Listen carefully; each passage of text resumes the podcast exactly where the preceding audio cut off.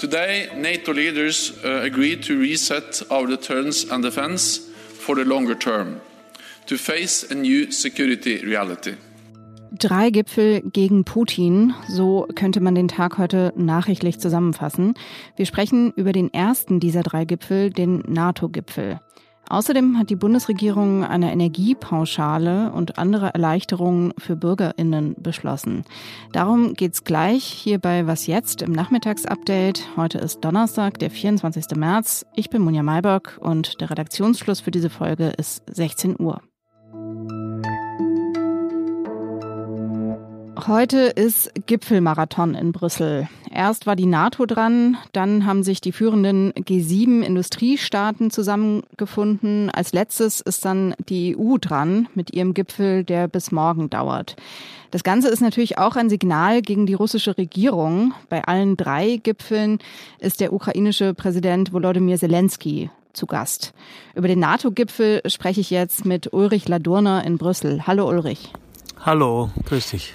Die NATO verstärkt ihre sogenannte Ostflanke. Das heißt, es gibt, äh, soll vier neue Kampfverbände geben in der Slowakei, Ungarn, Rumänien und Bulgarien.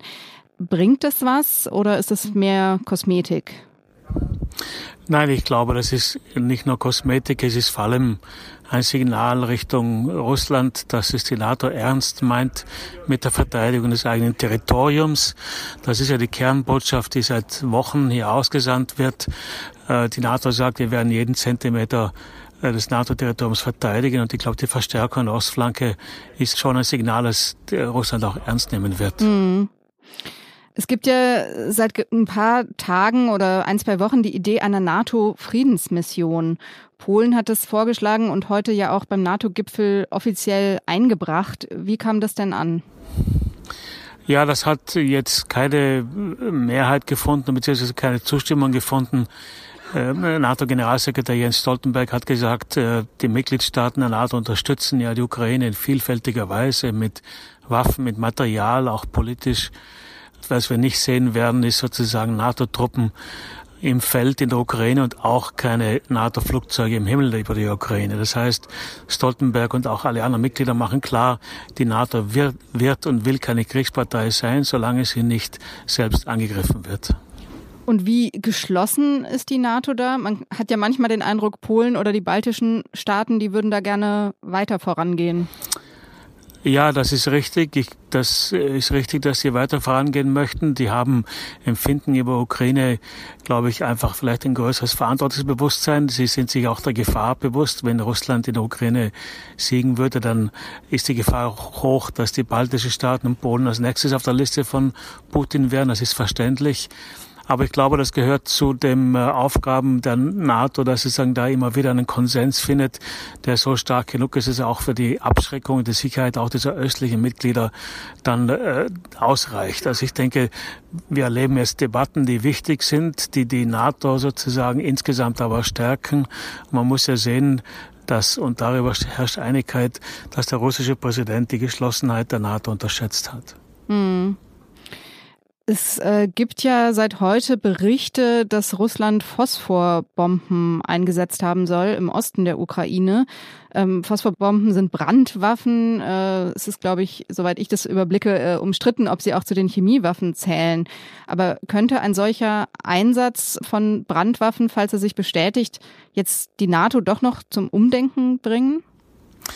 Äh, diese Brandwaffen im Konkreten wahrscheinlich nicht, aber das Thema, das du ansprichst, ist schon sehr wichtig, weil es geht darum, um die Frage, äh, ob zum Beispiel Russland chemische, biologische oder radiologische Waffen einsetzen wird. Das ist auf dem Gipfel diskutiert worden.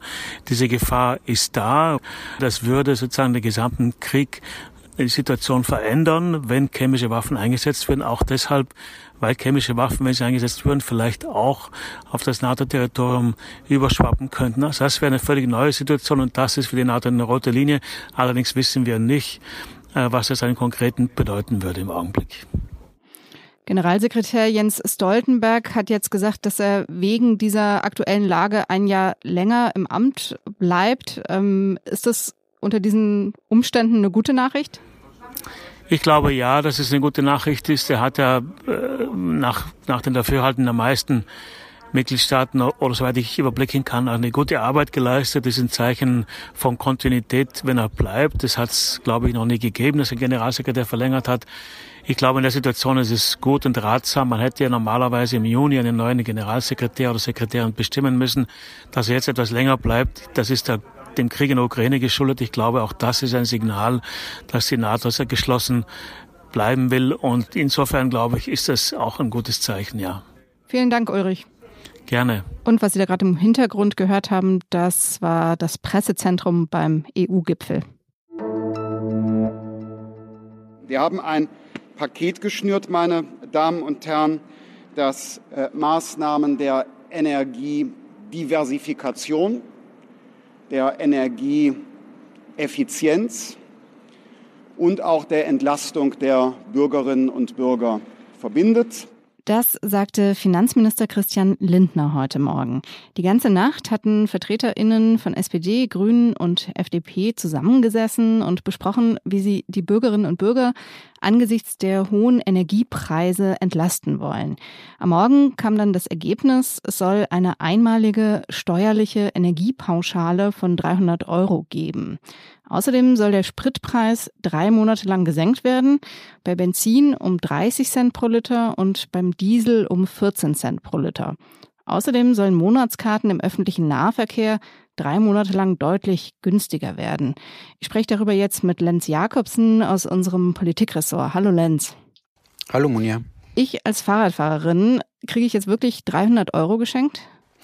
Du als Fahrradfahrerin kriegst, wenn du äh, arbeitest, äh, tatsächlich irgendwann in den nächsten Monaten, frühestens wahrscheinlich Ende April, Anfang Mai, wahrscheinlich eher später, 300 Euro mehr überwiesen, allerdings brutto. Das heißt, äh, je mehr du verdienst, also je höher äh, deine Steuerklasse ist, ähm, desto äh, mehr davon musst du wiederum abgeben. Aber ja, 300 Euro ist der Bruttobetrag, der dir überwiesen wird. Und du hast es schon gesagt, du kannst für 9 Euro pro Monat auch noch Bahn fahren, wenn du willst, als, äh, als Fahrradfahrerin. Das ist ja manchmal auch ganz hilfreich. Und wenn du Kinder hast, kriegst du auch noch 100 Euro einmalig aufs Kindergeld drauf, beziehungsweise dein Kinderfreibetrag wird um 100 Euro erhöht. Mhm.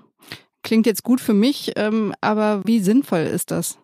Naja, wir haben ja noch nicht mehr über die Autofahrer gesprochen. Also der, ähm, das ist sinnvoll, ähm, weil es dabei hilft, die Energiepreise abzufedern. Das ist die Argumentation der Regierung und ähm, da hat sie auch durchaus recht. Also es hilft dabei, ähm, gerade denjenigen, die wenig Einkommen haben, die von den 300 Euro ja dann mehr behalten dürfen, zum Beispiel höhere Heizrechnung zu bezahlen, ähm, auch an der Tankstelle, äh, die ja immer noch höheren Preise zu bezahlen, die ja auch noch gestiegen sein werden, selbst wenn man die Mineralölsteuer, wie es die Regierung plant, absenkt.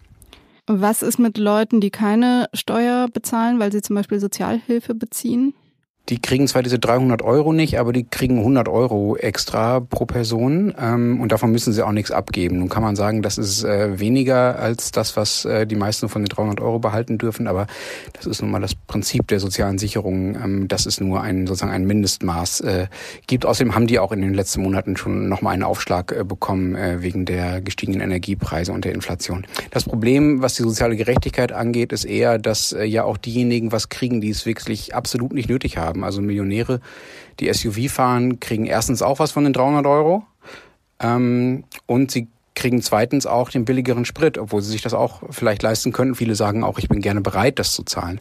Das sind soziale Ungleichheiten, die halt typischerweise zustande kommen, wenn man in so, einem, in so einer Koalitionsverhandlung allen Beteiligten irgendwas geben will, geben muss. Mhm. Man könnte ja sagen, die FDP hat jetzt den Tankzuschuss gekriegt, äh, die Grünen äh, den Zuschuss zum ÖPNV und die SPD irgendwas bisschen Soziales. Ähm, ist das ein fauler Kompromiss? Naja, ganz so eindeutig ist es nicht. Also erstens äh, höre zumindest ich, dass auch die SPD äh, dem Tankzuschuss nicht so ganz abgeneigt war in Teilen. Die haben ja auch lange eine starke Autofahrerklientel und regieren zum Beispiel Niedersachsen, ein Land, äh, das sehr eng mit VW verbunden ist. Ähm, zweitens haben die Grünen sehr stark auch auf die soziale Komponente gedrängt, beispielsweise bei den 100 Euro, Euro für diejenigen, die nur äh, in den Sozialsystemen äh, sind. Ähm, und ja, es ist äh, ein fauler Kompromiss aber wenn man das einen faulen Kompromiss nennt, dann ist jeder Kompromiss äh, in so einer Dreierkonstellation faul, weil es ja gar nicht anders geht. In einer Dreierkonstellation hat jede Partei ganz formal betrachtet ein Vetorecht. Also wenn die FDP sagt oder die Grünen sagen, wir machen da nicht mit, dann kommt das Ding nicht zustande. Insofern muss man allen drei Seiten etwas geben. Das kann man faul finden, aber so ist es nun mal in solchen Konstellationen. Danke dir, Lenz. Gerne. Wer darum kämpft, sich von den fossilen Energien freizumachen, der kämpft für die Freiheit. Das, sehr geehrte Damen und Herren, das bedeutet Zeitenwende. Machen wir uns frei von den fossilen Energien, erst aus Russland, dann insgesamt. So kämpfen wir für die Freiheit. So kämpfen wir für die Ukraine, für die Ukraine, für die Freiheit. Wirtschaftsminister Robert Habeck hat heute im Bundestag seine Pläne beschrieben, wie sich Deutschland von russischem Gas unabhängig machen soll. Ziel sei es, die Energieversorgung auf eine breitere Basis zu stellen und sich nicht wieder von einem Lieferanten abhängig zu machen. Klimaschutz, sagte Habeck, bedeutet Freiheit und das sei heute in dieser schwierigen Lage wichtiger denn je. Habeck kritisierte die Politik der vergangenen Bundesregierungen, also vor allem die Union, die ja 16 Jahre lang an der Macht war. Die fossilen Energien seien jahrelang übersubventioniert worden, sagte er. Statt immer weiter zu subventionieren, müsse man auch Energie einsparen. Ich verstehe auch, warum man darüber so wenig redet, denn das, was man einspart, das sieht man ja nicht. Deswegen wird über Effizienz und Einsparung so wenig geredet. Aber es macht keinen Sinn, auch bei den hohen Preisen, dagegen anzusubventionieren, wenn wir den Verbrauch nicht reduzieren, die Effizienz nach vorne zu bringen. Das Thema Energieversorgung hat gestern nochmal neue Brisanz bekommen. Da hat der russische Präsident Wladimir Putin angekündigt, dass Gaslieferungen künftig nur noch in Rubel bezahlt werden dürfen. In den Verträgen steht das anders. Da sind je nachdem Dollar oder Euro vereinbart. Der Energieverband BDEW hat deshalb gewarnt, die Versorgungslage in Deutschland könne sich verschlechtern. Das Bundeswirtschaftsministerium dagegen erwartet erstmal keinen Engpass. Die EU will bis zum Ende des Jahres zwei Drittel weniger russisches Gas importieren. Wie genau das gehen soll, das wird auch Thema beim EU-Gipfel sein. Was noch? Ich habe mir lange überlegt, ob ich darauf reagiere.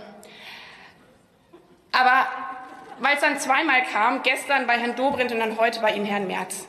Gestern haben wir hier im Update ja über die Generaldebatte im Deutschen Bundestag gesprochen und auch über die etwas einschläfernde Rede von Kanzler Olaf Scholz. Aber ein Moment ist mir im Nachhinein auf Twitter begegnet und den fand ich alles andere als einschläfernd. Außenministerin Annalena Baerbock antwortet da auf den CDU-Chef Friedrich Merz. Er hatte gesagt, beim Thema Sicherheit gehe es nun endlich wieder um die Bundeswehr und nicht um feministische Außenpolitik. Baerbock antwortete ihm. Die Bundeswehr hier hinzustellen und dann im gleichen Satz zu sagen, okay, Bundeswehr und nicht mehr diese feministische Außenpolitik. Mir bricht es das Herz. Ja, und wissen Sie warum? Wissen Sie warum? Weil ich bei den Müttern von Skrebenitzer war, vor einer Woche, und die mir beschrieben haben, wie die Spuren dieses Krieges in ihnen drin sind.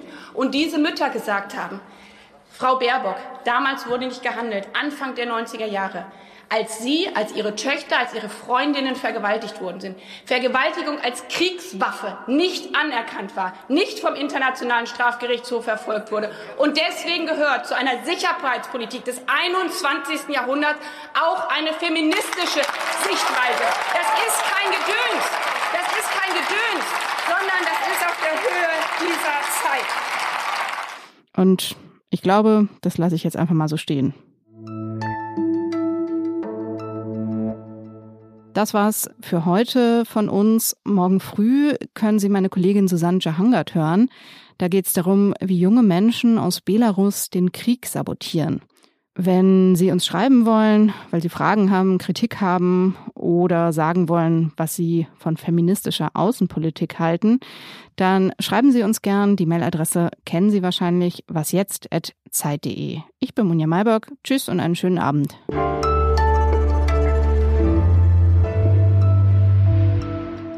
Nein, ich bin jetzt nicht der NATO, ich bin jetzt zur EU rüber.